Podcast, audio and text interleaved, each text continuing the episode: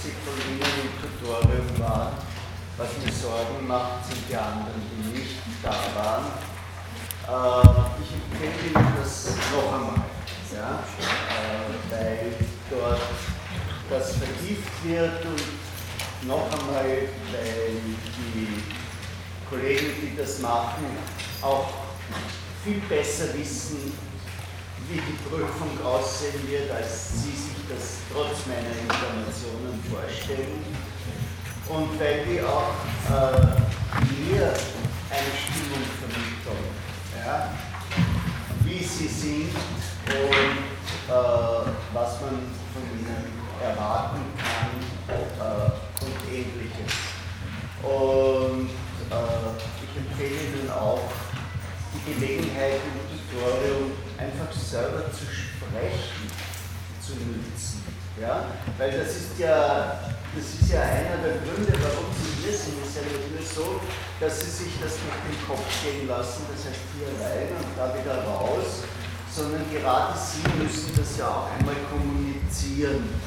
Und ich glaube, dass es ein interessantes Erlebnis ist für jemanden, der anfängt, wenn er das erste Mal eine Frage stellt und eine Antwort kriegt und dann aus dieser Antwort einen Schluss zieht. Äh, und, und, das erste Wenn dann sozusagen, das qualifizierte dann äh, formuliert. Also wenn es Ihnen zeitlich möglich ist, wenn Sie nicht berufstätig sind oder, oder Nachwuchs haben oder so, dann äh, kommen Sie. Wir haben letztes Mal äh, eher allgemein gesprochen zur Einstimmung über politische Philosophie und ich habe Ihnen ein allgemeines Bild Platons gezeichnet und äh, wir wollen heute ein bisschen auf die vier Hauptwerke, die man eben in diesem Bereich der politischen Philosophie zählt, eingehen. Das eine wäre eventuell der Kritias, der ist deswegen interessant, weil dort der Mythos äh, von Atlantis erzählt wird. Darüber haben wir letztes Mal schon kurz gesprochen, nur zur Wiederholung, was war das? Atlantis, nicht nur ein Ferienclub. Ja? Die erste Darstellung einer fiktiven Gesellschaft. Eine sagenhafte Insel, und das ist eigentlich das Tolle, äh, außerphilosophisch Tolle dass Platon in dieser genauen Beschreibung von diesem Tsunami, der da, äh, würden wir heute sagen, der da in einer Nacht diese Insel vernichtet hat, einfach ein literarisches Genre erfunden hat. Ja? Also das sind unzählige Bücher, die heute über, über, über Weltbild oder solche Institutionen verbreitet werden, die eben so tiefe vergangene Gesellschaften schildern. Bei Platon ist das sehr detailliert, wo war die Agora und wo sind Leute dort gestanden. Es ist ein bisschen äh, wie ein Drehbuch eines äh, Filmes. Dann der Politikos, das sind Ratschläge für den Staatsmann mit einer Prämisse dafür, dass das Leben als Politiker das bessere äh, Leben das Alterswerk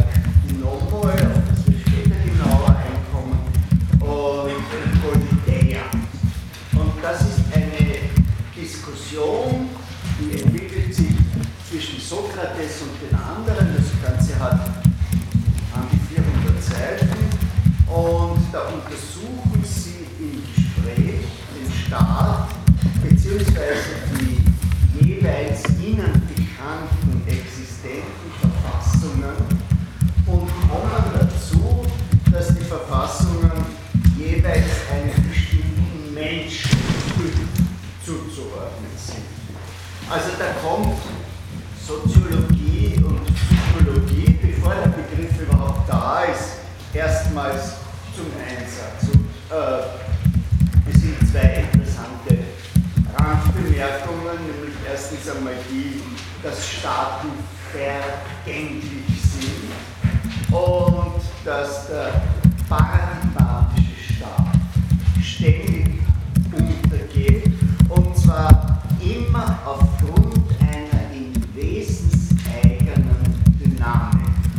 Also es ist genau das, was in einem Staat drinnen ist, was ihn zerstört. Also es ist nicht, wie wir das in so vielen Szenarien kennen, von, von, von Spengler, Untergang des Abendlandes, wo die Chinesen das Abendland, nein, die Japaner, Entschuldigung, zerstören werden, bis zu Deo Sarrazin, die Immigranten, deutsche Kultur oder was auch immer äh, zerstören. Nein, jeder, jeder Staat zerbricht an seiner eigenen äh, dynamischen äh, Kraft. Oder es gibt Zyklen, ja? mit einer ewigen Wiederkehr desgleichen. Dem Platon wird von seinen Interpreten unterstellt, dass er genau das stoppen wollte, mit dem Konzept eines Idealstaates. Also, dass er das erreichen wollte, äh, was dann bei Hegel das Ende der Geschichte heißt. Also, dass wir endlich einmal in einen Zustand kommen, der äh, stabil ist. Die Politeia hat einen soziologischen Teil, das ist die Lehre von den verschiedenen Typen der Herrschaft. Wenn wir davon absehen, dass Platon gelegentlich von der Timokratie spricht, das ist also die Herrschaft der Verdienstreichsten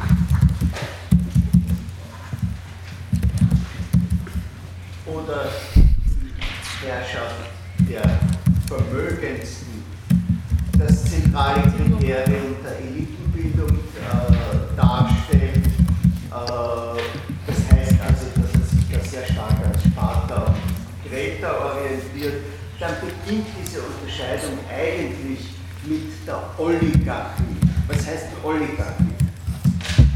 Was sind die Oligoi? Bitte? Na, in mehreren, die Oligoi äh, sind einige wenige Oligos. Ein Monos ist der eine. Ein Monopol hat der, der als einziger. Ja, ich habe im Augenblick ein Monopol auf die Stele für Lehramtskandidaten. Äh, letztes Semester hatten wir ein Oligopol, weil da hat das jemand zweiter auch noch gemacht. Das sind eigentlich noch Oligoi, äh, aber es mehrere Anbieter gibt. Ja? Früher hatte die Post ein Monopol, heute äh, ist das offiziell oligopolistisch äh, geregelt. Das heißt, es gibt sozusagen äh, einige. Und eine Oligarchie ist die Herrschaft eben weniger, meistens wohlhabender unter Ausschluss der Armen. Und das prangert Platon an. Äh, warum sollen Arme nicht auch herrschen? Bloßer Reichtum ist sozusagen kein Sachkriterium. Man weiß auch gar nicht, wie der Reichtum entstanden ist. Ja? Der kann aus Leistung kommen, der kann aber auch aus dem bloßen Erben kommen oder der kann aus Unrecht kommen. Auf der anderen Seite sind diese Oligoi, also diese vor allem wirtschaftlich starken, ja in der Regel dynamische Leute. Ich sage das deswegen schon bei Platon, weil das ist ein Grundproblem der politischen Philosophie. Wie gehen wir mit diesen Leuten um? Ja? Wie gehen wir mit den Leuten um, die auf der einen Seite durch ihre Tätigkeit sozusagen das Ganze aufbringen, weil sie wirtschaftsdynamisch sind, und äh, die aber auf der anderen Seite dann etwa bei der platonischen Oligarchie stärkere Vorteile beanspruchen äh, als die anderen. Und deren Wirken zur Folge hat, dass sozusagen zwei Staaten in einem Staat entstehen, nämlich der Staat der Oligoi, der wirtschaftlich Mächtigen und äh, der Staat der anderen, die das nicht sind. Also mit den Worten von Rousseau, ich sage das nur vorgreifend, zu dem wir später kommen, ist es da schwierig, eine Volonté générale herzustellen, eine psychologische äh, Kohärenz. Das ist ein äh, Kriterium, das ebenfalls konstant bleiben wird, ist die Identifikation mit dem Staat zwingend verbunden äh, mit dem, was man zum Staat beiträgt, mit der Mitbestimmung. Äh, der Tom Paine, sagt Ihnen der was? Das war ein Unabhängigkeitskämpfer, der amerikanischen Kolonie gegen die Briten und der hat einen wichtigen Slogan aufgestellt. Sie wissen, äh, im Rahmen der Tea Party haben die in Boston den Tee aus England äh, wieder ins Meer geworfen und das Motto war No Taxation without Representation. Also wir zahlen keine Steuern, wenn wir nicht mitregieren dürfen. Das ist ein damals toller Satz gewesen. Noch im Vietnamkrieg äh, wurde der von der John Baez gesungen. Äh, nur hat er natürlich erlaubt auch seine Umkehrung. Also no representation without taxation. Was machen wir mit den 50 Prozent der Bevölkerung, die eigentlich äh, keine äh, Einkommensteuer zahlen? Das ist also bei Platon das erste Mal angetippt. Ja? Äh, in der Oligarchie haben die Leistungsträger ein Privileg gegenüber den anderen. Und Platon bringt hier einige Gegenargumente, zum Beispiel, dass man in einem solchen Staat ja auch sein Geld verlieren kann, als Mittelloser leben kann, dann zum Beutelschneider heißt es in der Schleiermacher-Übersetzung, wir hatten schon in eine Platon-Ausgabe reingeschaut. Die populären sind, oder die, die, es als Taschenbuch gibt, sind eben von dem äh, frühes 19. Jahrhundert Theologen Schleiermacher übersetzt, furchtbar schwer zu lesen, furchtbar schwerfällig, aber philologisch äh, sehr exakt. Ja, das ist äh, sozusagen der eine Punkt. Und das ist auch ein Punkt, wo das, was ich Ihnen letztes Mal schon gesagt hatte, nämlich, dass die Zahl der Subjekte, die am politischen Prozess partizipieren, immer größer geworden ist. Ja, also eben in der platonischen Oligarchie waren die noch äh, äußerst gering, hatten sozusagen äh, Subjektstatus, weil es ja auch die Sklaven und äh, die rechtlosen Frauen gegeben hat. Und das Einfallstor ist die Frage der Kompetenz. Also gibt es Kompetenz nicht auch bei denen, die noch keine, äh, Rechnungs, äh, keine äh, Rechte haben. Was Platon der Oligarchie vorwirft, ist, dass sie einen eigenen Werttypus in der Bevölkerung schaffen. Also hauptsächlich der Gelderwerb ist alles, nicht die Tugend, nicht die Wahrheit, nicht die Gerechtigkeit. Und das sind die Dinge, die für ihn äh, wirklich zählen. Da wird schon ein Staatsideal sichtbar, wie es in diesem berühmten Bill Clinton ausspruch, dass er äh, regiert für People who work hard and play by the rules, also für die schwer Arbeitenden, die sich an die äh, Regeln halten. Aber die Oligarchie stimuliert den, die Gier, das ist die andere Seite äh, der ökonomischen Dynamik, und das ist auch ein Feld, wo die politische Philosophie von einer Position äh, zur anderen torkelt.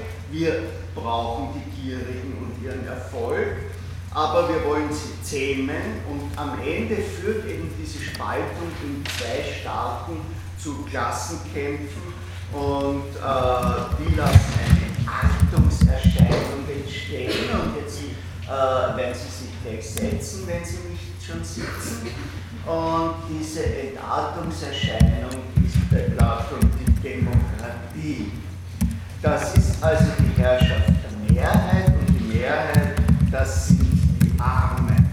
Und die Armen okkupieren die Ämter und vernichten die anderen. Ich glaube, diese Argumente gegen die Demokratie werden Sie äh, im Tutorium gut durchdiskutieren. Äh, das bedeutet nämlich für Platon, dass diese frühere merkantile Kompetenz der Oligarchie verloren geht. Also ein, ein, ein klassisches Beispiel für den Verlust merkantiler Kompetenz ist das sogenannte politische Budgetieren. Dass, dass der Ludwig XIV. sagt, ich baue jetzt ein Schloss äh, und das kostet 30 Millionen und du Finanzminister beschaff mir das. Und sich nicht fragt, wie verhalten sich die Einnahmen, welches Schloss kann ich mir kaufen.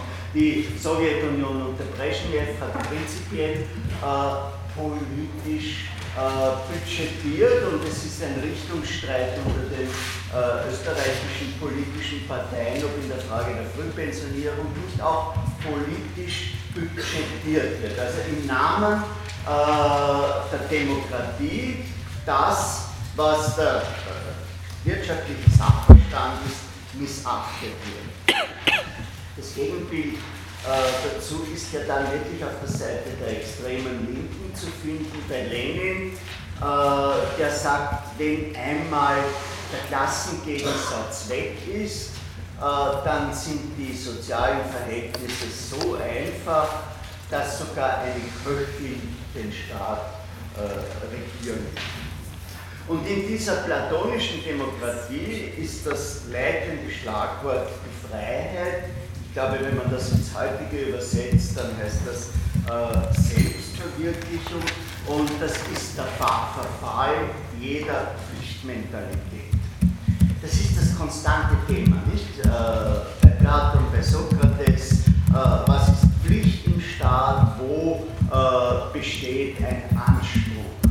Auch hier wieder kann man ein historisches Beispiel äh, aus der extremen Linken nehmen, das äh, der deutsche Schriftsteller Hans Magnus Enzensberger in einem Buch über den spanischen Bürgerkrieg herausgeholt hat, nämlich von den Anarchisten, die einfach ihre LKWs mit laufendem Motor da stehen hatten und wenn es sie gefreut hat, dann sind sie raufgestiegen und auf die Front gefahren und wenn es sie nicht gefreut hat, dann haben sie es äh, bleiben lassen.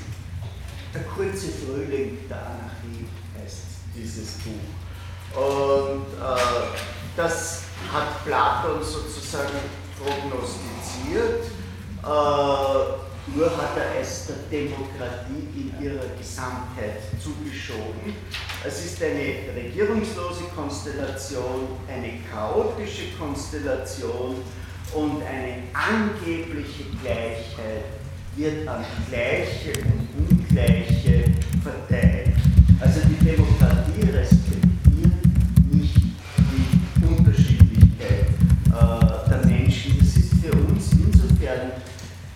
interessant, weil ja damals alles noch viel homogener war als heute.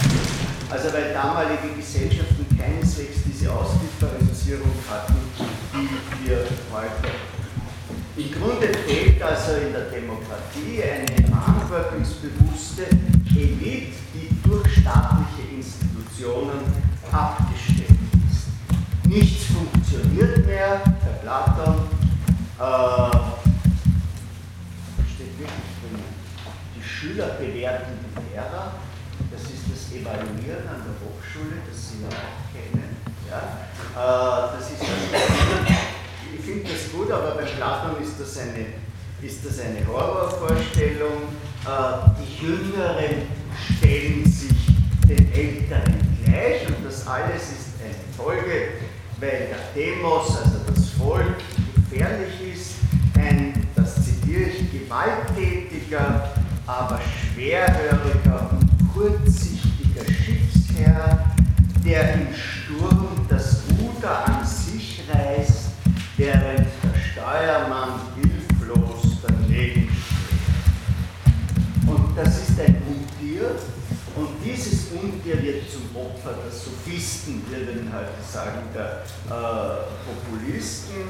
Äh, Platon hat hier eine empirische Basis aus der Beobachtung der griechischen Stadtstaaten, äh, dass der, der verdient, eben maßlos ist und dass der, der wenig verdient, keine, kein Maß kennt. Und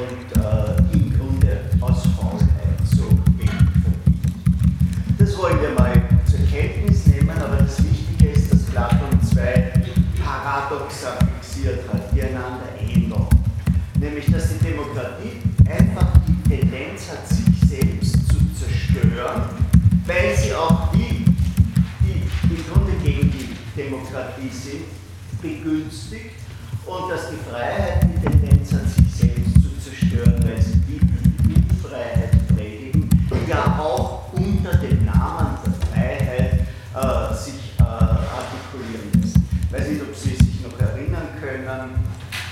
wir einen englischen äh, Historiker namens Irving, der den Holocaust geleugnet hat, äh, und das wird ihn angezeigt haben hier in Österreich und dann hat er sich hier wieder einmal blicken lassen und dann wir ihn tatsächlich eingesperrt. Und das sind die Unterhaltungen zwischen antinationalsozialistischen amerikanischen Intellektuellen und österreichischen kommt dieses Thema immer wieder hoch, weil die sagen, ihr respektiert die Freiheit der Meinung nicht. Und das ist kein Zufall, äh, dass bevor die Ukraine das übernommen hat, ein großer Teil der Neonazi-Server über die Vereinigten Staaten gelaufen ist, weil das dort eben nicht äh, strafbar ist.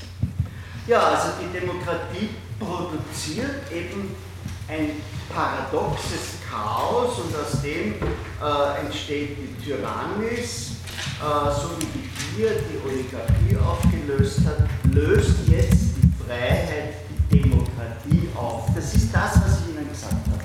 Von jeder Staatsform, die ihre Dynamik hat, die durch die offensichtlich anthropologische, anthropologisch verankerte Steigerung ihren Niedergang hervorruft. Also prinzipiell ist Platon davon ausgegangen, dass die Leidenschaften immer wachsen. Ja? Und deswegen müssen sie gezähmt werden. Was steht denn vor dem Parlament außer äh, der Pallas Athene? Die zwei Rossebänke. Das sind die zwei platonischen Bilder der Seele. Ja? Also die Seele ist ein wildes Ross und ein zahmes Ross und die Seele muss gezähmt werden. Und vor dem Parlament steht das, damit die nationalen Eigenschaften durch die Vernunft gezähmt werden, die durch die Pallas Athene äh, verkörpert wird. Ähm, äh, der Staat geht also in dieser Tyrannis äh, zugrunde. Das Prinzip der Erziehungsdiktatur, das es ja historisch gegeben hat, kennt Platon nicht. Äh, wir sehen schon, diese Typologie ist höchst beunruhigend, sie kennt keine Stabilität, äh, aber es sind nicht Ungerechtigkeiten, die er anprangert, sondern er denkt das einfach von oben. Ja? Also bei Platon geht es hier um die Elite. Da geht es überhaupt nicht darum, dass ein Zustand beschrieben wird und der ist schlecht oder sonst etwas, sondern gesucht wird ein Zustand, der die wilden Rösser äh, in dieser Elite zählt. Und für das hat er ein ideales Staatswesen entworfen. Das ist das Urbild aller politischen Utopien. Wir werden noch einige äh, dieser Utopien kennenlernen. Es basiert auf einer anthropologischen Annahme, nämlich dass im Einzelwesen Begierde, Vernunft und Wille existieren. Und die muss man ausbalancieren. Und im Staat existiert etwas Analoges, Ernährung und Erwerb als Grundlage, Verteidigung nach außen und die Leitung durch Vernunft. Und das wird ebenfalls durch drei Stände repräsentiert. Also das Wort Stand ist Ihnen bekannt. Wir hatten mal in Österreich einen Ständestaat vor 80 Jahren. Und diese Stände bei Platon sind also keine Klassen, sind die Gewerbetreibenden, dann die Wächter, die Krieger und schließlich die Herrschenden. Und das muss man funktional und gerecht ausbalancieren. Also er geht eigentlich nicht auf Institutionen ein, sondern er geht auf die Menschen ein, die in diesen Institutionen tätig sind. Und da ist das Zentrale äh, die Auslese. Die herkömmliche Familie, das werden ausführen, wird in der Politeia zertrümmert. Es gibt eine kollektive Kindererziehung, auch eine äh, Liebe der Mütter zu ihren Kindern.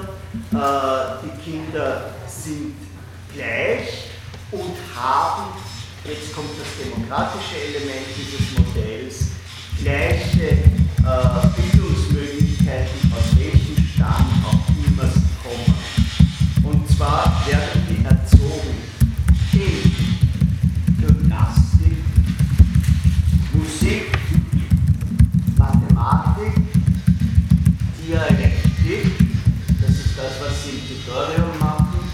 Fragen, Antworten, Lösungen finden, dann im Ertragen von Schmerzen, das machen sie im Tutorium nicht, in Mutproben und schließlich in Versuchungen aushalten. Das bin ich nicht genau darüber informiert, was hier äh, Und die werden ungefähr zehn Jahre einmal erzogen, diese platonischen äh, Jugendlichen, und haben dann mit 20 eine Knockout-Prüfung.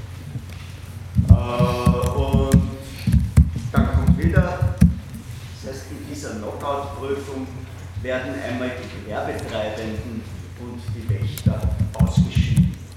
Also äh, relativ früh wird der Zugang zur politischen Elite gesperrt. Und dann kommt wieder ein langer Bildungsweg im Interesse der Gesamtheit, äh,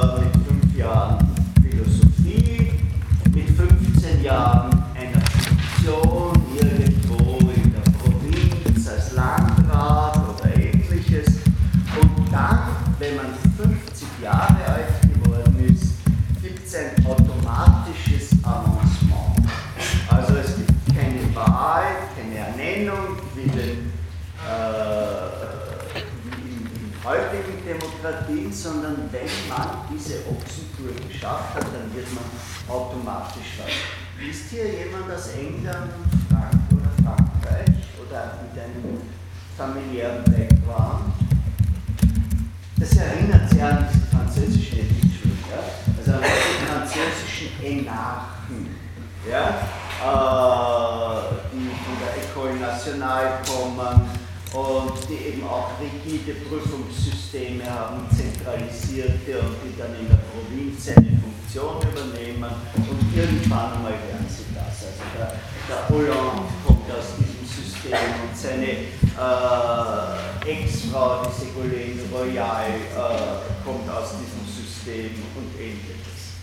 Und äh, für die, die dort absolut an der Spitze stehen, hat der Platon ein ganz ein spezielles Wort. Und das bitte gut schreiben Sie mit dem Fettstift rein. Das sind die sogenannten Philosophenkönige. Ich zitiere Ihnen das einmal. Ich habe Ihnen schon letztes Mal gesagt, der Platon scheint den Sokrates ein bisschen missbraucht zu haben, weil der Sokrates war ja der Mann, der, der weiß, dass er nichts weiß, hier weiß er etwas sehr genau. Äh, der glaubt und fragt ihn, ob eine vollendete Polis, wir sagen ein vollendeter Staat, Wirklichkeit werden kann. Und der sagt ihm drauf, wenn nicht entweder die Philosophen Könige werden in den Staaten oder die jetzt sogenannten Könige und Gewalthaber wahrhaft und gründlich philosophieren und jetzt so dies beides zusammenfällt, die Staatsgewalt und die Philosophie, eher gibt es keine Erholung von dem Übel für die Staaten, lieber Glauben, und ich denke auch nicht für das menschliche Geschlecht. Also das ist auch eine Art Aristokratie.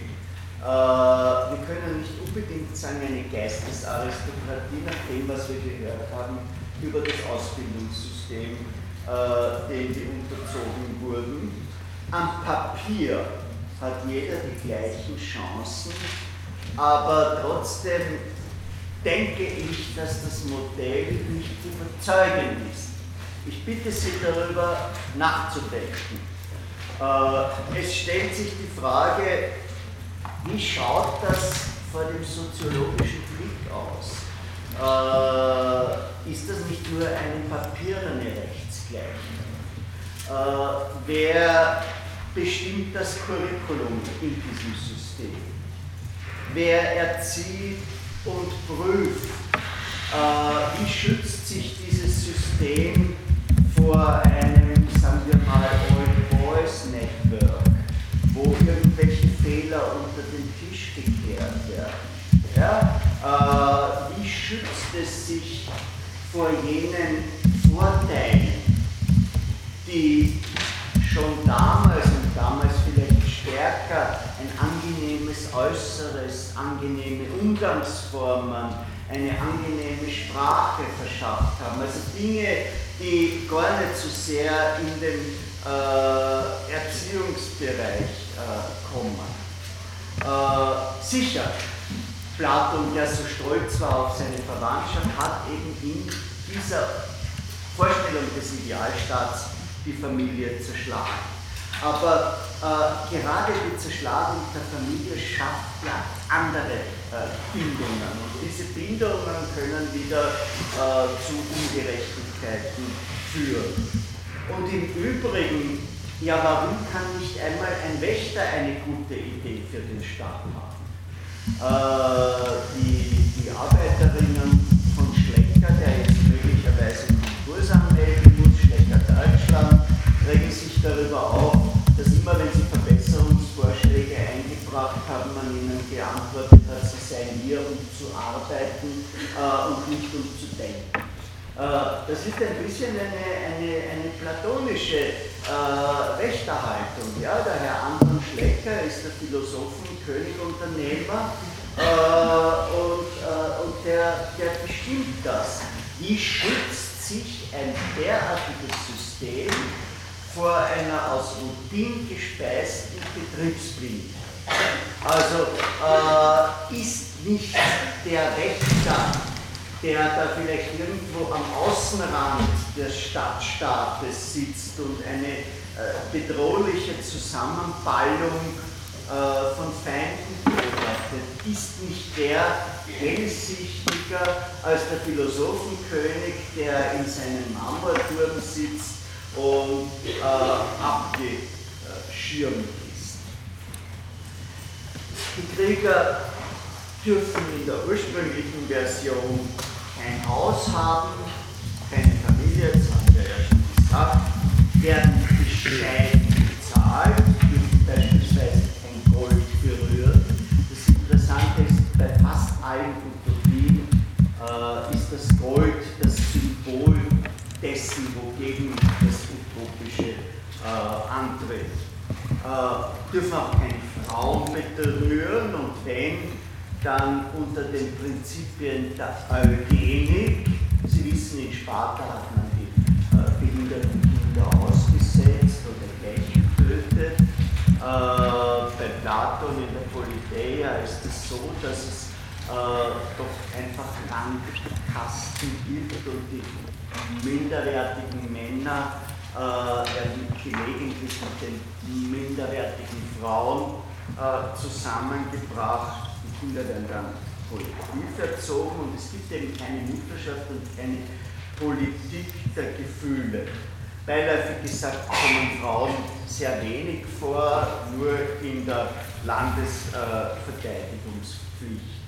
Überhaupt ist das ein sehr lustfeindliches System. Es ist also zum Beispiel äh, ein System, das sich gegen die Kunst richtet. Äh, die Zensurvorstellungen werden breit ausgewalzt. Kunst ist nur so lange zulässig, solange sie der Tugend dient. Wobei man sagen muss, äh, ich denke, wir teilen die Schlüsse nicht, aber manche Beobachtungen, die Platon hier anstellt, sind relativ klug, wenn er zum Beispiel sagt, die Musik hat einen ungeheuren Einfluss auf die Mentalität der Menschen. Und wenn wir daran denken, dass die Popmusik äh, ab dem Rock'n'Roll sehr viel zusammenhängt äh, mit, anderen, äh, mit anderen Lebensbereichen. Dennoch ist das aus unserer heutiger Sicht eine totalitäre Demokratie. Äh, der israelische Philosoph Talmud, der österreichische Sir Karl Raimund Popper und der französische André Glücksmann haben sich sozusagen den Platon als Lieblingsgegner herausgepickt äh, und haben im Grunde äh, die historischen Feinde der offenen Gesellschaft, ob das jetzt äh, im Faschismus ist oder im National- oder im Kommunismus, auf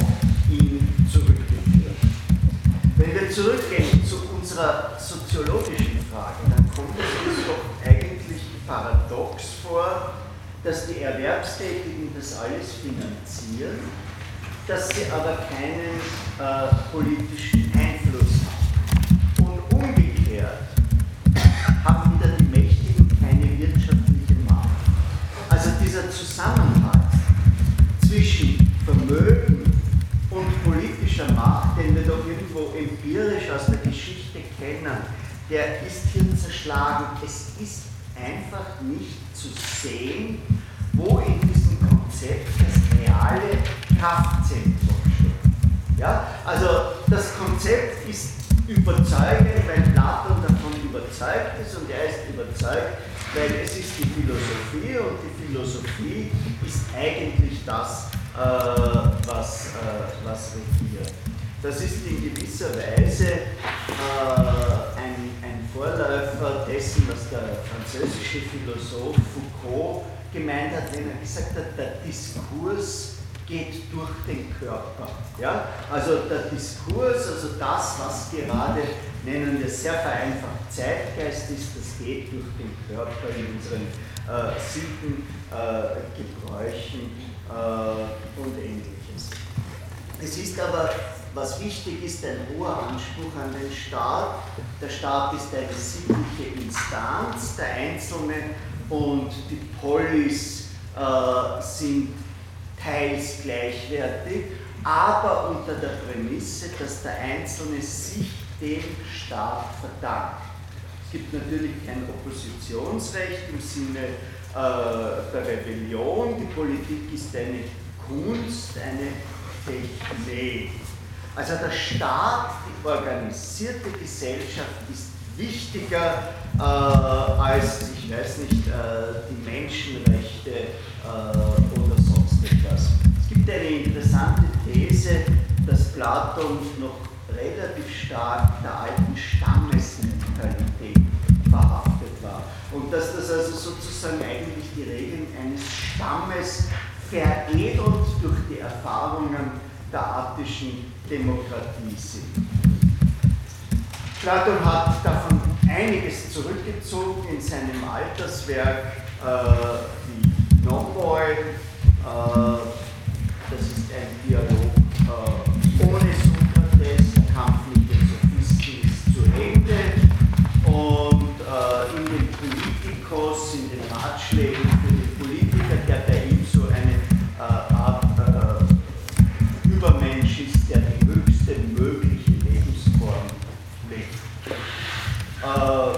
Zeitalter des Kronos, also in der griechischen Mythologie, wurden die Menschenherden von Göttern geweidet, meint Platon, und jetzt äh, tritt eben der Philosoph an die Stelle äh, des Gottes. Und weil das nicht funktioniert, äh, gibt es die Institution der Gesetze. Anstelle des lebendigen Wesens tritt die starre Regel, das ist die Nomoekratie.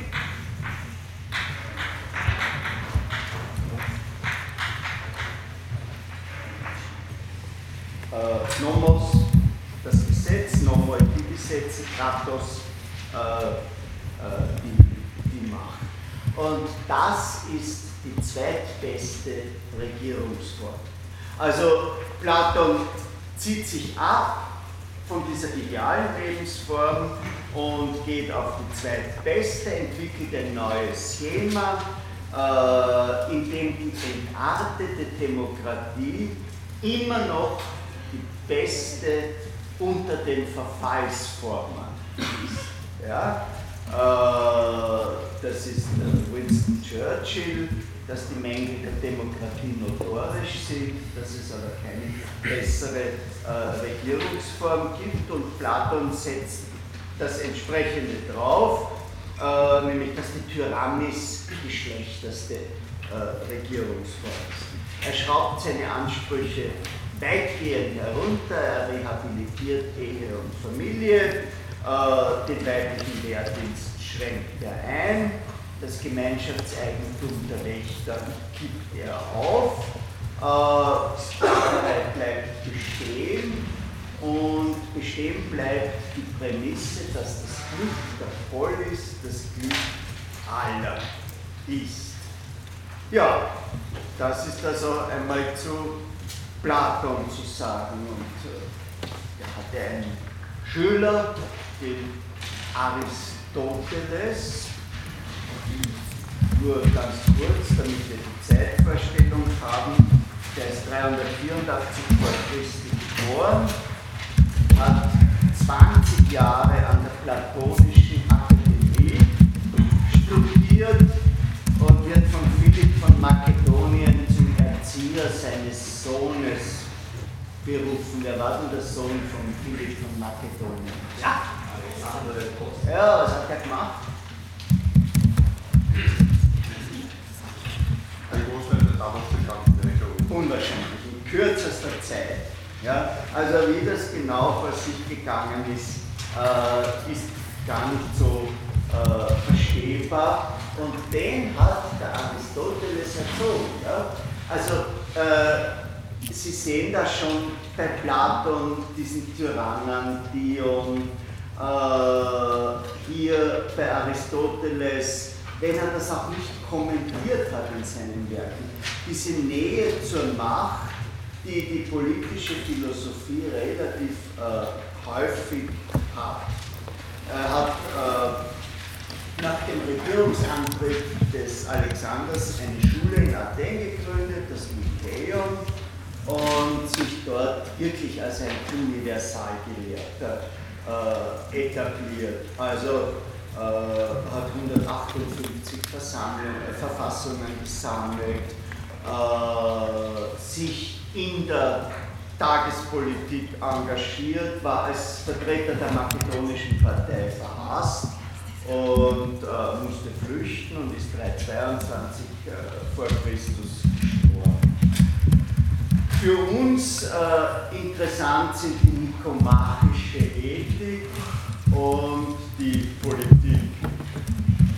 Ich sage Ihnen gleich in der Politik, äh, wie bei allen diesen klassischen Denkern, steht sehr viel Skurriles. Also, wie zeugt man am besten Kinder? Bei Nordwind und unter Vermeidung unzüchtiger Reden. Äh, man soll spät heiraten, weil sonst werden die Männer schwach und die Frauen werden begehrlich. 3718 ist optimal. Das ist ein generelles Problem in der Philosophiegeschichte. Ja? Äh, wir tendieren dazu, diese Sachen halt so als Eigenarten auf die Seite zu schieben und wir schaffen uns das Bild von einem Kern. Aber wir wissen nicht ganz genau, wie ist der Verfasser dazu gestanden. Ist ihm nicht das Zentrale gewesen?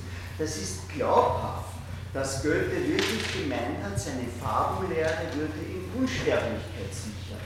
Ja? Das Buch ist heute bei Steinerianern, hat es eine gewisse Reputation und äh, eine Zeit lang hat es in der Abstraktion eine Rolle gespielt, aber generell ist das Buch weg, der Faust ist da. Ja, äh, Faust 3 von Elfriede Jelinek, äh, ständig kommt da noch äh, etwas. Also die Kontextualisierung zerstört oft den Wert oder sie ist eben apologetisch. Das nur als eine allgemeine Bemerkung.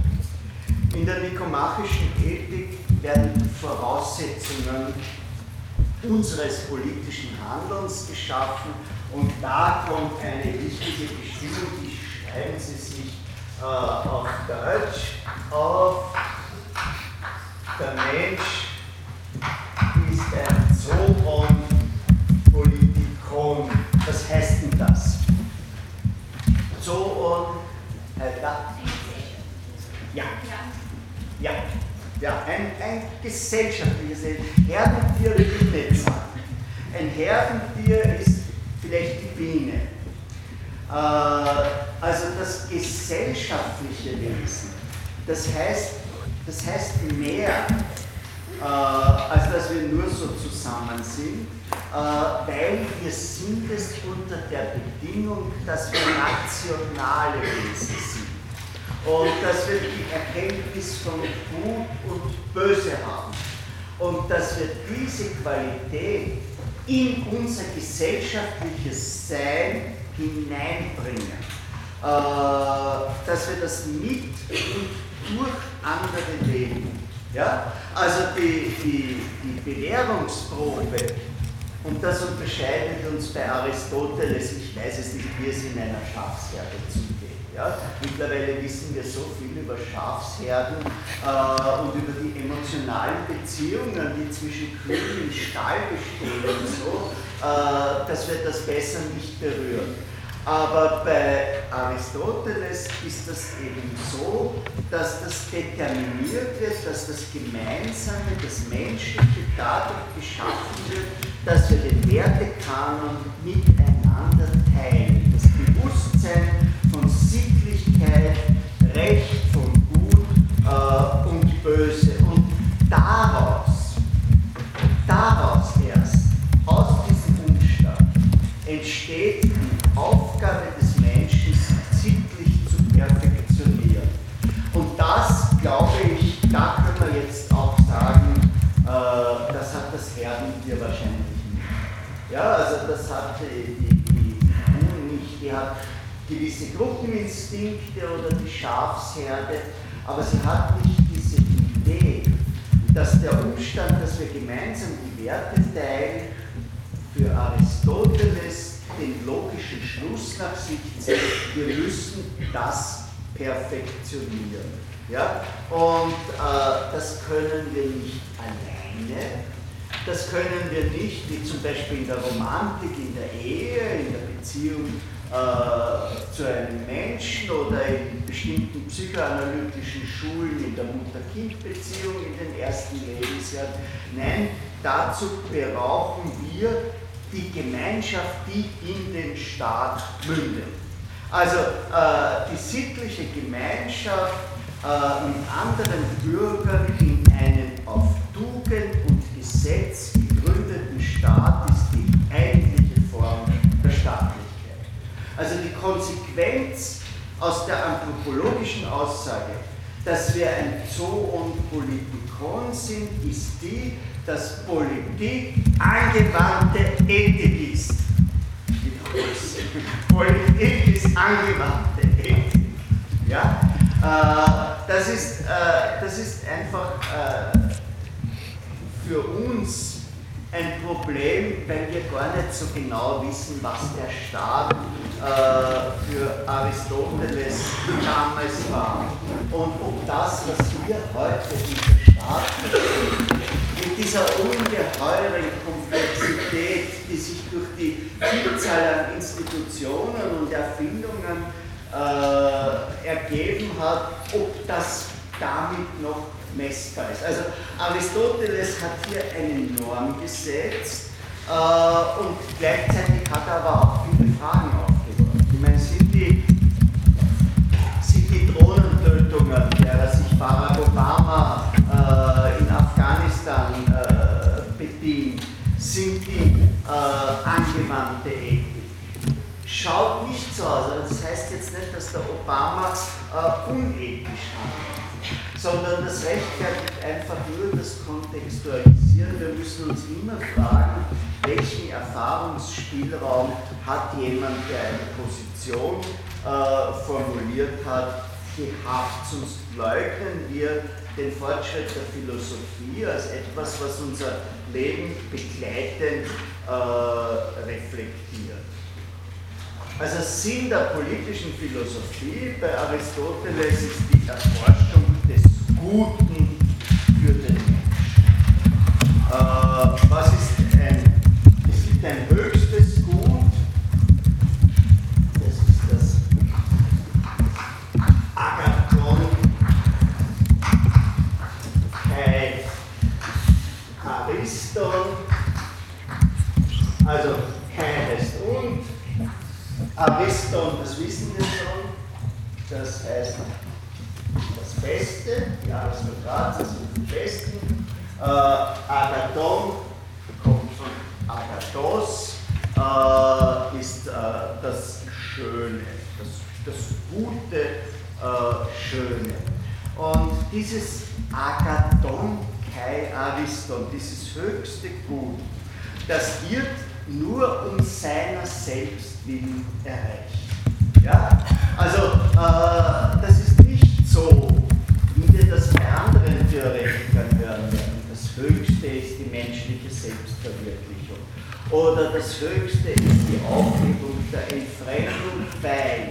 Sondern dieses höchste Gut hat kein Weil mehr. Und äh, wir erreichen es durch eine Integration aller Disziplinen in der politischen Wissenschaft. Wie ist der Königsweg?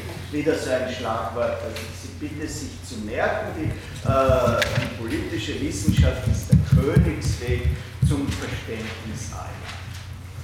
Und äh, diese Glückseligkeit, habe ich gesagt, ist nicht definiert, aber äh, sie hat auf jeden Fall zwei Bestandteile, nämlich das gute Leben und das gute Handeln. Und das sagt der gesunde Menschenverstand, den Aristoteles äh, in der Regel akzeptiert. Das ist etwas Bemerkenswertes.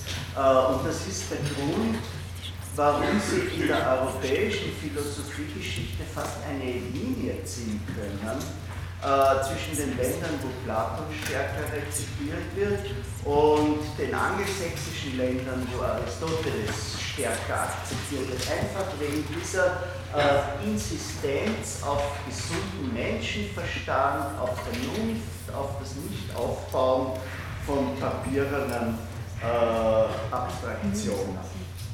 Auch er differenziert wie Platon mit seinen drei Strebungen und mit seinen drei Funktionen im Staat, aber bei ihm gibt es drei oder vier Grundtypen, die uns bestimmen. Es gibt das Leben der Genusssucht, das strebt die Lust an, das Leben des Staatsmannes, der strebt die Ehre oder die Tugend an, das kontemplative Leben des Philosophen, der geht auf die Schau der Wahrheit.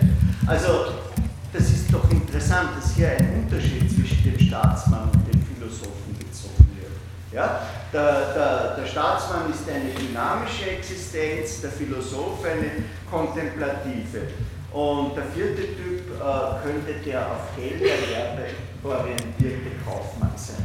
Also ich wiederhole das, Leben der Genusssucht, äh, Leben der Politik, die auf Ehre oder Tugend ausgeht, nicht auf Geld, das kontemplative Leben des Philosophen und der auf Gelderwerb orientierte Kauf. Ja? Sie werden das, wenn Sie sich das überlegen, dann finden verschiedenen Ländern noch äh, solche Positionen. Also in der Schweiz zum Beispiel äh, gibt es ja auch diese Scheidung zwischen dem Kaufmann äh, und dem Politiker. Und da gibt es fast keine Gehälter für die Politiker, sondern da geht es um die Ehre. Äh, während wir zum Beispiel in Österreich es allmählich normal finden, dass unsere zurückgetretenen Politiker Beratungsfirmen aufmachen. Ja? Äh, also da, da sehen Sie schon, wie, wie diese Distinktionen fortwirken, wenn auch möglicherweise äh, in, ihrer, in ihrer Aufhebung. Das Entscheidungskriterium, was jetzt gut ist, liegt in der Funktionalität für die Gemeinschaft. Also jeder tut, was ihm wesenseigen ist, aber jeder muss sich fragen, dass äh, für die anderen, denn Politik ist Klugheit im weitesten Bereich ihrer Anwendung. Also Politik ist nicht eine Kunst wie bei Platon, sondern hängt mit Klugheit zusammen. Und Klugheit, das lese ich Ihnen vor, ist ein Habitus des Handelns aufgrund wichtiger Überlegungen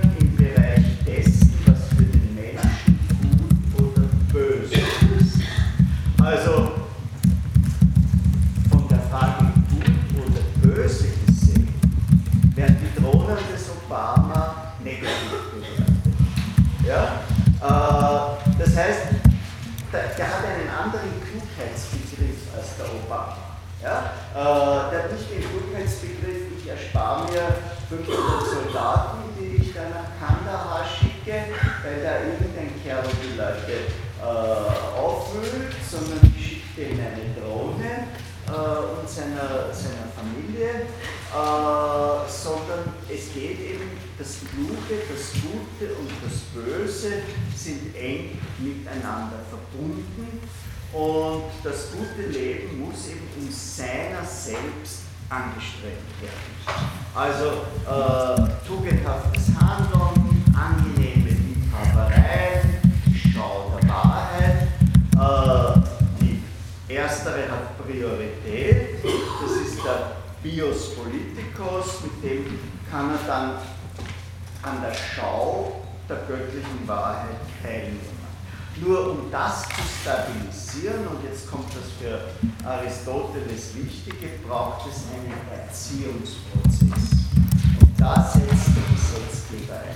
Das ist nicht diese totalitäre äh, Erziehung, die wir bei Platon haben, wo alle gleich sind, sondern dass wir gute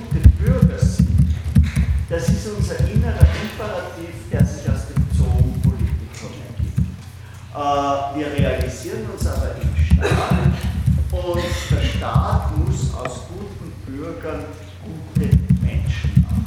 Und das geht eben nur, äh, wenn der Bürger einer einer guten Gesellschaft ist und unter ihren Gesetzen lebt. Das ist eine latente Aussage über den Urzustand von uns Menschen. Das ist die Aussage über die prinzipielle Erziehungsbedürftigkeit. Und die reicht genau bis zur Idee vom neuen Menschen in der vorletzten Jahrhundertwende und äh, bis hinauf äh, zum, zum, wo ein populäres Buch den Titel trug, wie der Stahl gewertet wurde. Und das ist die Erziehungsgeschichte eines äh, jungen Revolutionärs.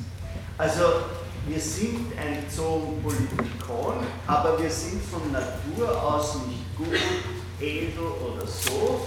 Äh, wir haben nur die Fähigkeit zu sehen, was das Gute und Edle ist. Und da muss uns der Staat helfen, das äh, zu perfektionieren und unsere frühere Haltung zu korrigieren. Das ist eben kein Schulungsprozess wie bei Platon, äh, sondern das ist ein Erziehungsprozess. Und so wie ich mir das lese, äh, ist Aristoteles hier ehrlicher äh, oder auch realistischer. Er hat weder die Revolution seines Zöglings Alexanders, also diese schnelle Gründung eines Reiches, die der Kollege erwähnt hat, äh, zur Kenntnis genommen, noch diese ungeheure Vergänglichkeit der Stadtstaaten erwogen. Äh, wenn wir das als Marxisten betrachten würden, dann ist die Polis ja an ihrer Enge äh, erstickt. Äh, er nennt sie die bedeutendste und institutionell geordnete Gemeinschaft von äh, Menschen. Also da gibt es eine Ordnungskette bei Aristoteles, die irgendwo sich durchziehen wird. Das ist die Kette Mann, Frau, Sklave, Herr, Familie, Dorf, Staat. Und diese Kette definiert die Bewohner und nicht umgekehrt. Ja?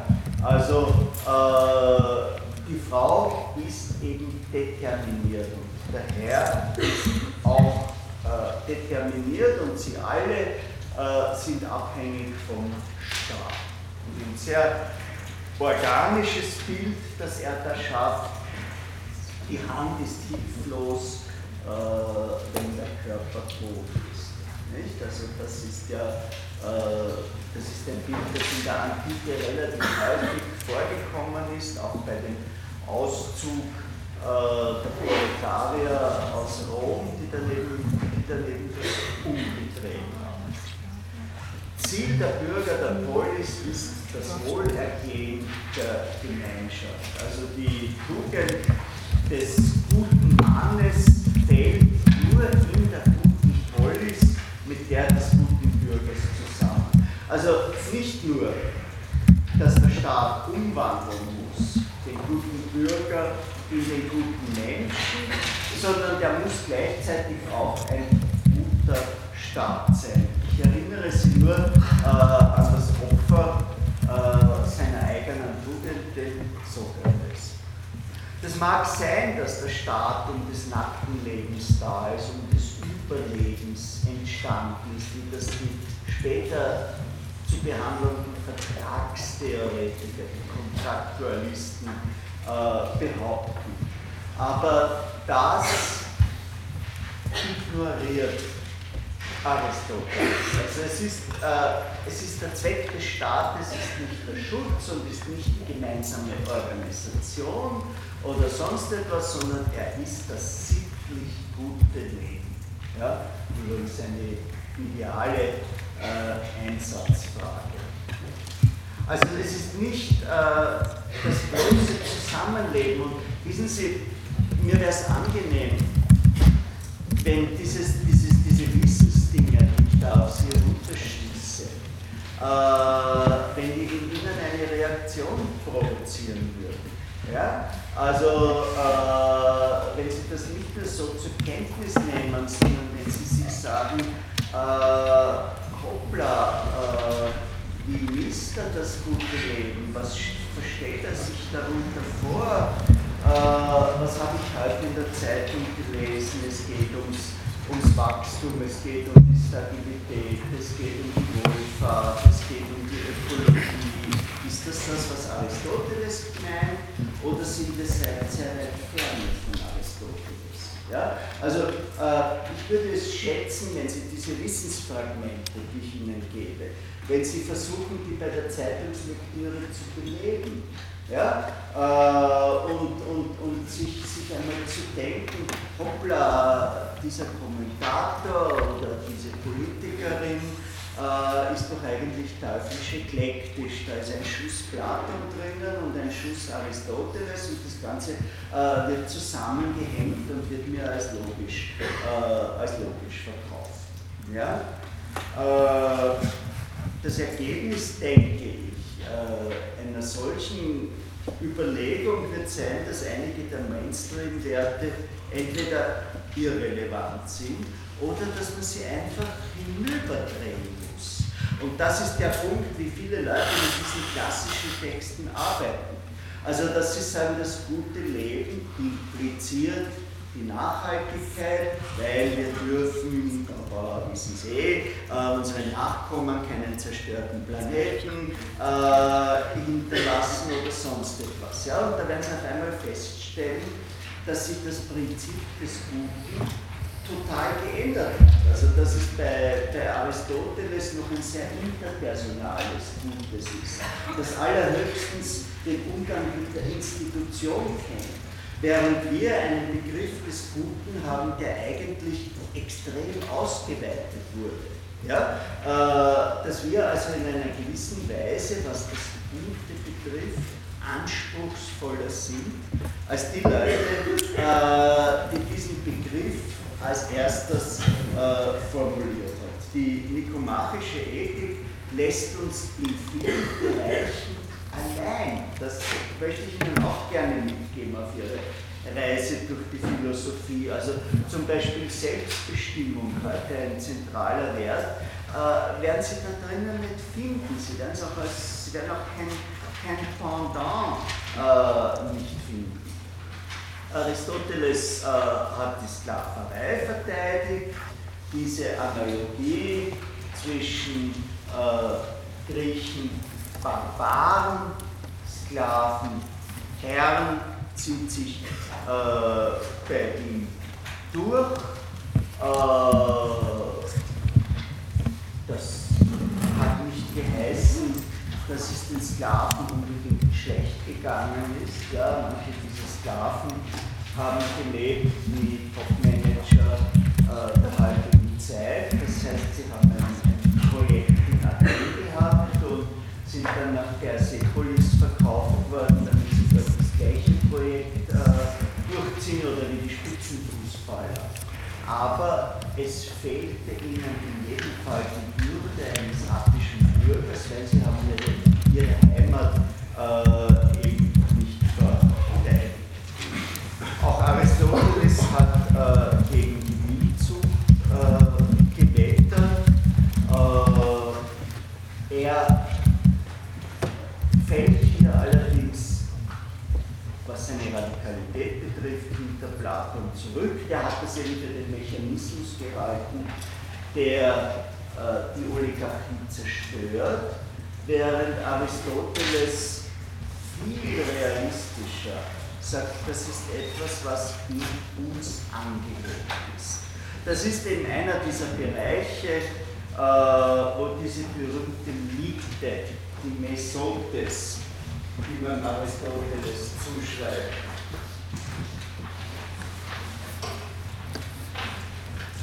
äh, wo die also äh, sich realisiert. Zu der, zu der Mitte, die manchmal ein bisschen missverständlich verfasst wird, äh, kommen wir noch. Äh, ich möchte vorher noch zur nikomachischen Ethik zum zweiten und dritten Teil was sagen, wo er Verfassungen analysiert, aber gleichzeitig vom Buchstaben weggeht, weil die gute Regierung definiert sich durch die moralische Qualität der Herrschenden, nicht durch die Verfassung. Ja? Äh, das Schlimmste ist die Korruption der Elite. Also wenn, die, wenn die, der Fisch beginnt vom Kopf zu schwimmen, das äh, jemand überhaupt griechisch klärt, weil ich das immer so aufschreibe. Geh ich dus echt den Kephalen. Wie geht's weiter? Geh ich dus echt des Kephales, Ozean, Achtei. Der Fisch beginnt am Kopf zu schwimmen. Das ist genau, das ist genau der Punkt. Ja, also wenn die, wenn die, wenn die Elite, äh, wenn die in etwas verwickelt ist, dann geht eigentlich äh, das Ganze runter. Er hat auch eine andere Unterscheidung äh, als Platon, was Monarchie und Aristokratie betrifft. Äh, Monarchie als Herrschaft Einzelner, muss keine Tyrannis sein, Aristokratie als Herrschaft weniger, Politik als die Herrschaft vieler. Das ist eine konstitutionelle Regierung und da kommen jetzt drei Entartungsformen und die sind von Platon inspiriert. Das ist die Tyrannis, die Oligarchie und die Demokratie. Aber er ist viel subtiler als Platon. Äh, weil bei der Unterscheidung Demokratie, Oligarchie ist es weniger die Zahl, sondern es ist viel stärker als bei Platon eben die Herrschaft der Armen. Und da ist die zentrale Lösung wiederum diese Mesotes, diese Mitte. Aber diese Mitte, das dürfen Sie sich bitte nicht so vorstellen, äh, als so ein, ein, ein, ein, ja, flohmarkthaftes, äh, der eine will 20 zahlen und der andere verlangt 100 und, und man einigt sich auf 60, sondern das mit der Miete, das ist schon subtiler. Also äh, wir haben gesprochen über die kontemplativen Intellektuellen. Ja? Und äh, wenn die den Standpunkt der Mitte einnehmen, dann ist das ein erkenntnistheoretisches Prinzip. Also wenn Sie vermitteln, bei ihren Freunden, weil sie sagt, er nimmt das Kind nie. Äh, und er sagt, dafür arbeite ich aber auch. Ja? Äh, und sie sagen jetzt, naja, warum nimmst du das nicht an den Augen, äh, wo du nicht arbeitest und, und, und trainieren gehst und trainierst man. Dann ist das nicht so diese mechanische Miete, die da hergestellt wird, sondern wenn ich mich in den Standpunkt der Mitte eines Konfliktes stelle, dann habe ich gleich Abstand zu dem Konfliktpartner. Das ist das eine Wichtige. Und das zweite ist, ich habe einen gleichmäßigen Blick auf beide. Ja? Also das hat fast eine erkenntnistheoretische Position, das zieht sich weiter in der Geistesgeschichte. Der Karl Mannheim, Soziologe, hat gemeint, Intellektuelle müssten freischwebend sein, damit sie ihre Fähigkeit, sich mit jeder der beiden Seiten zu identifizieren und daraus die Mitte zu finden. Ja? Also, äh, wenn ich das Mannheimisch lese in Aristoteles, dann habe ich aus der Position der Mitte die Fähigkeit, mich in die Frau hineinzuversetzen, die sagt, habe das Kind den ganzen Tag, ich komme zu. Und ich kann mich in den Mann hineinversetzen, äh, der sagt, ich habe schwer und daneben studiere ich und ich finanziere das äh, und ich will auch meine Ruhe. Und ich kann sozusagen aus dieser Mitte heraus möglicherweise auch neue Gedanken äh, finden, nämlich zum Beispiel zu dem Mann sagen, geht das Kind überhaupt nicht an, äh, jetzt habt ihr es schon oder sonst etwas. Ja? Also diese Mitte ist nicht diese, diese, diese starre äh, Flohmarkt 20, 100, 60 und es ist nur eine Frage, sondern sie ist die Position, aus der heraus ich sehe, dass 100 wirklich überzogen ist und 20 Logik ist äh, und eine, eine einigermaßen Wertes finden kann, wo es dann dem Geschick der jeweiligen Vertragspartner rankommt, was machen sie, äh, was machen sie Erstaunlich, das ist ja auch schon wieder so eine, so eine Einsatzfrage, äh, ist äh, seine, seine Idee, äh, wie man in der Demokratie bestimmte Funktionen. Also in kleinen Staaten kennt man einander. Da sollen die Magistrate gewählt werden. Aber in großen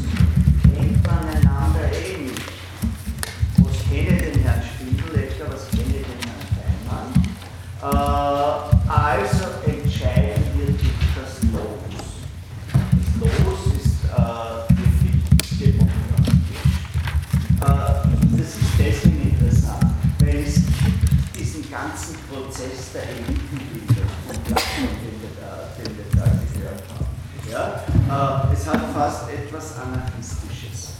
Es gibt bei ihm acht notwendige äh, Teile. Einer Polis, die Bauern, die Handwerker, die Kaufleute, die Taglöhner und äh, die Krieger, die Mitglieder der Rechtsprechenden und die Mitglieder der beratenden Versammlung die Reichen, da gibt es eine schöne Anmerkung, denen sie dienen, nämlich der Polis mit ihrem Wohlstand. So für, ihre kleine, für den kleinen Ordner auf ihrer Festplatte, äh, wie ist das mit den erfolgreich wirtschaftsdynamischen Subjekten äh, in, der, in, der, politischen Philosophie, bitte ich das auch zu speichern. Ja? Die Reichen dienen einfach. Ja? Äh, Spiegel ist gerade ein Interview mit einem, mit einem wirklich Reichen, äh, dessen Firma hat 250 Millionen Euro Gewinn. Und das ist nicht einer von den braven Reichen, die sagen, wir wollen mehr Steuern zahlen, sondern der sagt, seien Sie wahnsinnig, was soll ich mehr Steuern zahlen? Erstens einmal versteuere ich eh schon alles, was vorher kommt über Mehrwertsteuer und zweitens von den 250 Millionen landen 13 bei mir und der Rest geht weg. Also das ist der, der ist ein Aristoteliker. Der definiert sich als einen, äh, der der Gemeinschaft mit seinem Recht dient äh, und der der Meinung ist, gibt auch andere Meinungen, die Meinung, dass alles, äh, was über 130.000 Euro im Jahr Einkommen ist, unmoralisch ist. Ja? Der, sieht das, äh, der sieht das nicht so. Und dann gibt es die Magistrate und die Herrscher, die das äh, Gemeinwesen führen. Und äh, diese Teile sind verschieden kombinierbar, das finde ich interessant, und ergeben verschiedene Arten der Policy. Ich lese Ihnen was vor, was Sie eh äh, im Skriptum haben. Äh, aus dem Staat, drittes Buch da wir gesagt haben, dass es drei richtige Verfassungen gibt und da unter ihnen notwendigerweise diejenige die beste sein muss, die von den Besten verwaltet wird. Also diejenige, in der einer unter allen oder ein ganzes Geschlecht oder eine Anzahl sich an Tugend auszeichnet, sodass die einen sich regieren lassen und die anderen im Hinblick auf das wünschenswerte Leben regieren. Und da wir am Anfang der Abhandlung gezeigt haben, dass die Tugend des guten Mannes und die Tugend des Bürgers der besten Polis notwendigerweise die gleiche sein muss, so ist es klar, dass auf dieselbe Weise und dadurch dasselbe ein Mann tüchtig wird und eine Polis nach dem Muster der Aristokratie oder des errichtet wird. So werden Erziehung und Gewohnheit, die den tüchtigen Mann heranbilden, die gleichen sein, und jetzt kommt ein, ein Hinhaken für Platon, die einen guten Staatsmann oder König heranbilden. Das ist eine andere Vorstellung von Demokratie, ja? die Demokratie des Guten. Ja? Also äh, wir werden dadurch alle gleich, nicht aufgrund eines Menschenrechtes oder sonst etwas, sondern wir werden alle gleich durch unsere Perfektabilität. Dadurch, dass wir besser werden können und dadurch, äh, dass das ausgenutzt wird. Also lesen Sie sich das vielleicht als noch einmal äh, durch, weil das sagt schon äh, ein bisschen was. Äh, die Verfassung muss sich allerdings nach den Bedürfnissen des jeweiligen Volkes. Also am günstigsten ist die Mischung aus aristokratischen und demokratischen Elementen, die den Mittelstand äh, den Schwerpunkt gibt. Das sichert Stabilität, das sichert die Vermeidung von Extremen, alles soll überschaubar und autark sein. Die Idee des Reiches,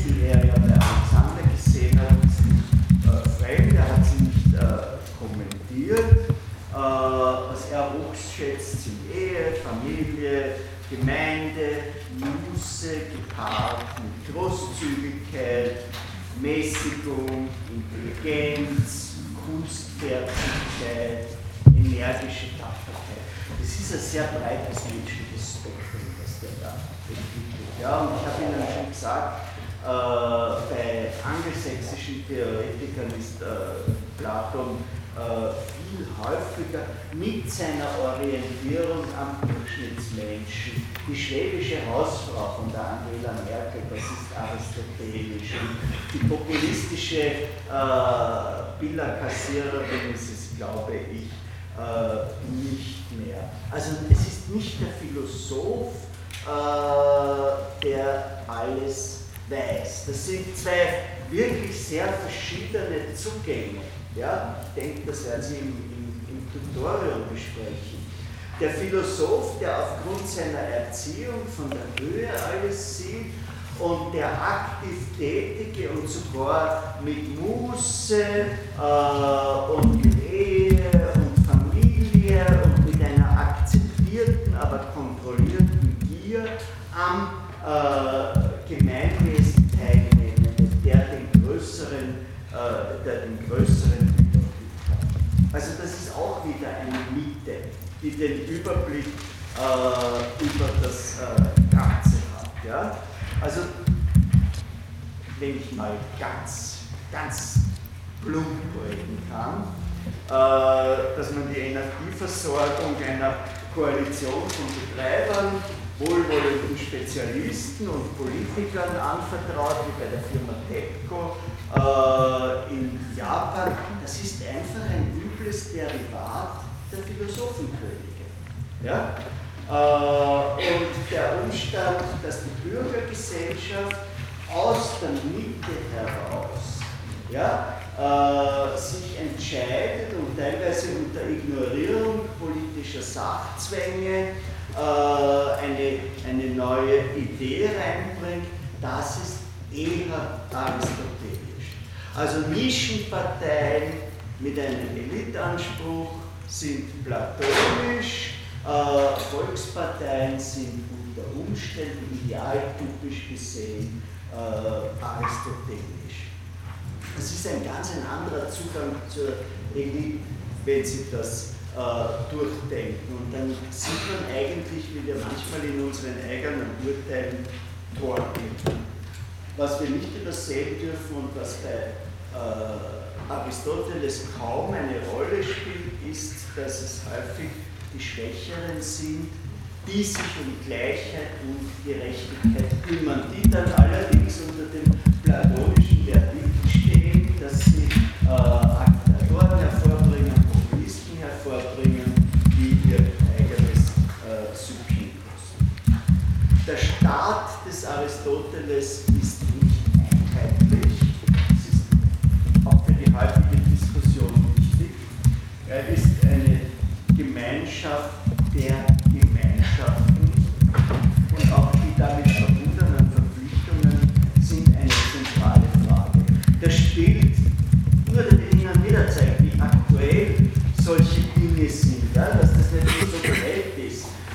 das spielt in der, in der Frage, wie sollen wir die Vereinigten Staaten von Europa, so wie sie wollen, organisieren. Nicht? Und äh, wir haben wir haben Politiker, die auf der einen Seite von der unbegrenzten Solidarität für Europa sprechen und auf der anderen Seite von einer Zentralregierung. Ja, aber die Vereinigten Staaten, das ist alles gut und schön, aber die Vereinigten Staaten sind sozusagen aristotelisch organisiert und die können auch einen Staat in die Pleite schicken, ja? ohne, ohne, ohne Schwierigkeiten. Also äh, diese Frage, gibt es einen geschlossenen Staat oder eine Gemeinschaft der Gemeinschaften mit einer letztlich äh, selbst äh, Eigenverantwortung, ist bis heute offensichtlich noch nicht gelöst. Es gibt auch bei ihm das Paradigma einer besten Polis wie bei Platon. Das ist jene, die das beste Leben garantieren. Ja? Und äh, er geht zurück in die nikomachische Ethik und fragt nach der Natur des Menschen und landet bei der Tugend und den die Tugend fördernden äh, Institutionen. Was wenig besprochen wird, ist, dass Aristoteles interessanterweise auch der erste Theoretiker der Revolution war, von denen es ja viele gegeben hat. In der Regel waren es Kämpfe zwischen Oligarchen äh,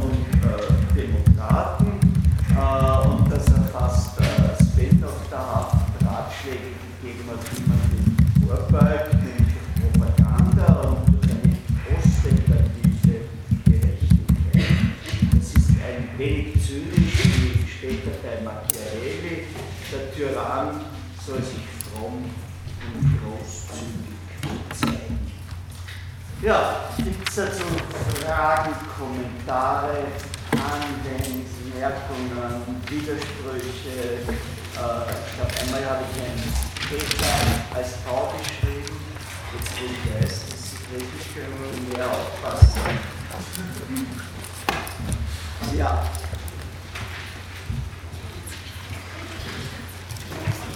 ja.